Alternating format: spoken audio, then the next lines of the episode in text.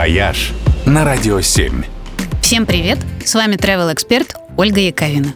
Кажется, нынешняя зима, на радость горнолыжникам и сноубордистам, наконец-то выдастся снежной. Во всяком случае, горнолыжные курорты Сочи в этом сезоне открылись на две недели раньше, чем планировали. И представили много нового и интересного. Красной Поляне, которая заработала уже 1 декабря, к нынешней зиме расширили многие трассы, ввели гибкую сетку тарифов и запустили программу гастротуризма.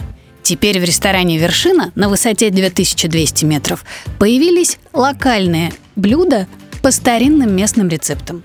А у подножия строится гастроцентр Red Peak – который в скором времени обещает стать одной из самых вкусных достопримечательностей Красной Поляны.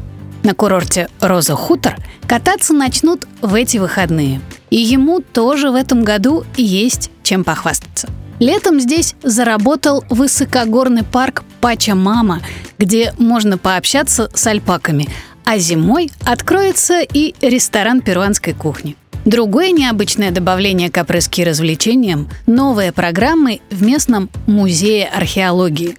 Это мастер-классы по ведению раскопок.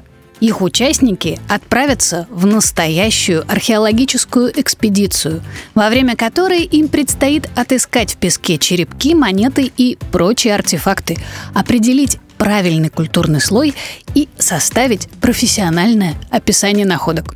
Программа рассчитана на детей от 8 лет. Ну а взрослых и тех, кого на курортах Сочи в первую очередь интересует катание, порадует новость о скором запуске новой гондолы, которая соединит Розу Хутор и склоны Газпром Альпика. Так что можно будет в один день обкатать сразу два курорта.